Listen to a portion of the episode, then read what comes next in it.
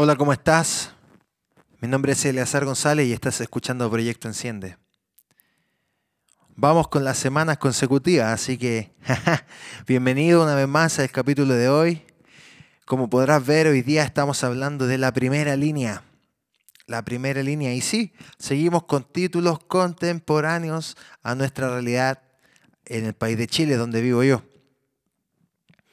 Espero que haya sido de bendición el capítulo anterior y quiero aprovechar de pedirte que compartas con tus amigos estos episodios para que no se pierda el mensaje que estamos compartiendo. Principalmente creo, profundamente creo, que Dios puede encender tu corazón si pones en práctica lo que hemos conversado. Así que, ¿qué te parece si comenzamos con el tema? La primera línea. Bueno, en estricto rigor, la primera línea es un fenómeno nuevo para muchos, pero la verdad es que en su origen se remonta a los principios de la guerra. Y como su nombre lo dice, la primera línea es literalmente la primera línea de soldados que se enfrenta al enemigo. A raíz del contexto que estamos viviendo en nuestro país, en Chile, eh, cuando comenzaron las manifestaciones multitudinarias, ¿cierto?, en los centros de las ciudades, nació la actual primera línea. Y existe tanto como para uniformados como para manifestantes. Pero en el día de hoy quiero enfocarme en la primera línea del pueblo, la primera línea de los manifestantes.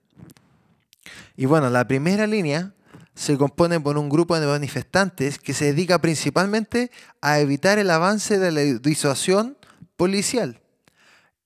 ¿Qué logran con esto? Así logran evitar ¿cierto? Que la policía disperse a la multitud que se está manifestando. En otras palabras, estos son la carne de cañón. Ellos reciben todo, la lacrimógena, los perdigones. Se han armado de un sistema antilacrimógena.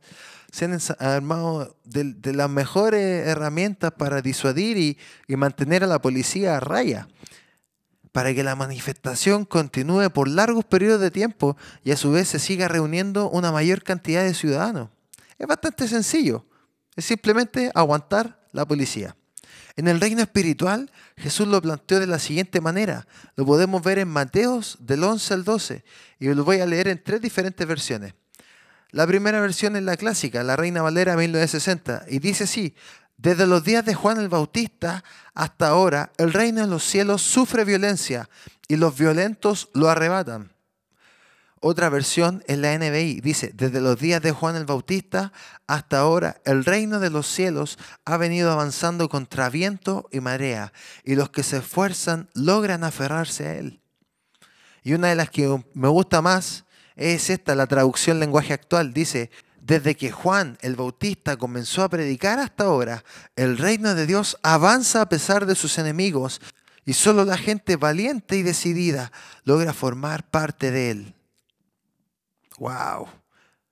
Nosotros como hijos de Dios pertenecemos al reino de los cielos y es nuestra labor transformarnos en una primera línea espiritual. Aquellos que por medio de la oración y la intercesión nos ponemos en el frente del campo de batalla. Actualmente nos hemos olvidado que nuestra lucha no es contra carne ni sangre. No hemos acostumbrado a ponerle nombre al, al problema y lo identificamos con una persona, decimos, la verdad es que no pude venir a congregarme o la verdad es que no pude asistir al discipulado, no pude asistir a la reunión o no pude juntarme con usted, pastor o obrero, porque tal persona me hizo la vida imposible o mi jefe. Es tiempo de darnos cuenta que nuestra lucha es espiritual. Hoy podemos vernos envueltos en, en situaciones que son directamente ataques del reino de las tinieblas. Recordemos que somos ciudadanos del cielo. Esto impide que podamos reunirnos como hijos de Dios. Un avivador se caracteriza principalmente por la vida de oración que mantiene. Una persona que está encendida por la pasión del evangelismo debe ser un intercesor innato. Jesucristo mismo fue un ejemplo de la necesidad de la oración, de la intercesión, de ponerse en la primera línea.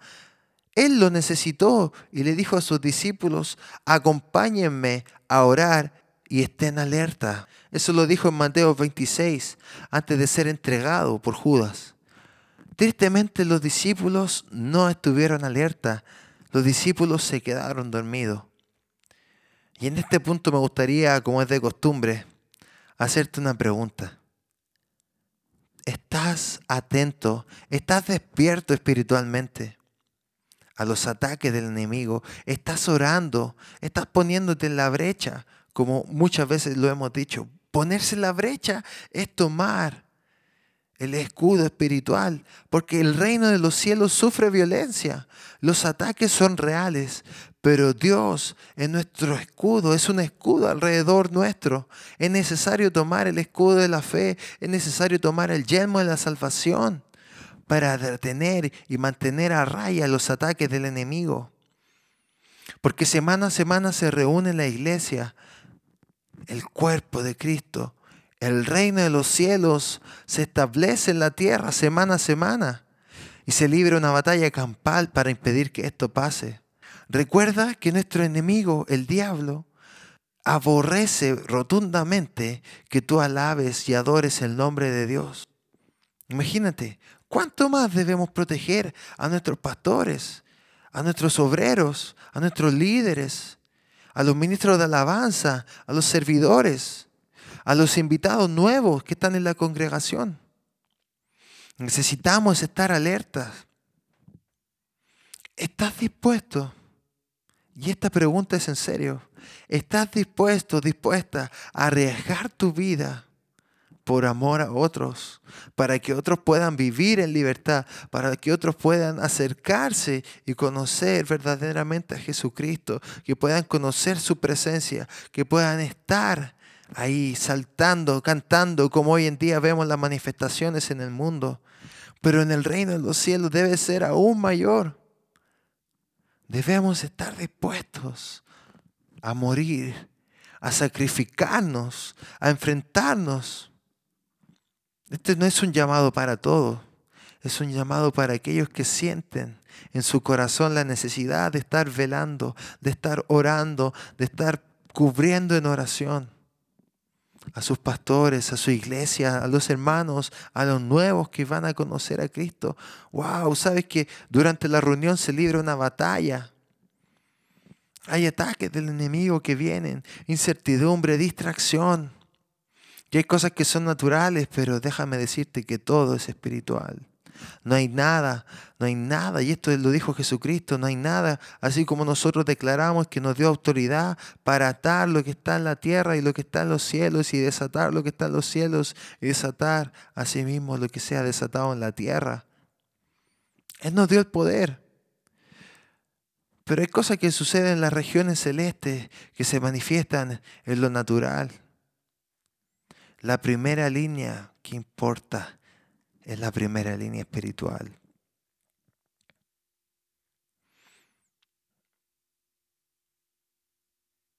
Así que te animo una vez más. Conviértete en un intercesor, en aquel que le hace frente al enemigo. Vive tu vida en intercesión constante, sabiendo que hay otros que necesitan. Hay otros que necesitan llegar al lugar de reunión. Hay otros que no han podido reunirse contigo porque tienen problemas en trabajo, porque hay problemas en la locomoción, porque hay problemas en su casa, porque hay problemas de, personalidad, de inseguridad, de que se sienten indignos de acercarse a la presencia de Dios. Necesitamos convertirnos en avivadores. Jesucristo mismo fue llevado al desierto por medio de la guianza del Espíritu Santo. Fue impulsado al desierto a ayunar, a orar, a buscar, porque Él estaba preparando el camino, estaba limpiando las regiones celestes, estaba limpiando el ambiente espiritual para que pudieran hacer la iglesia, para que pudiéramos tú y yo congregarnos hoy en día en su nombre. Él está ahí. Jesús es luz, como hablábamos la semana pasada. Y su luz disipa toda tiniebla. No hay tiniebla tan densa para el sol de justicia. Clama su nombre, declara la palabra. Esa es la herramienta. La palabra es la única herramienta de ataque que tenemos. Es la espada que nos entregó el Señor.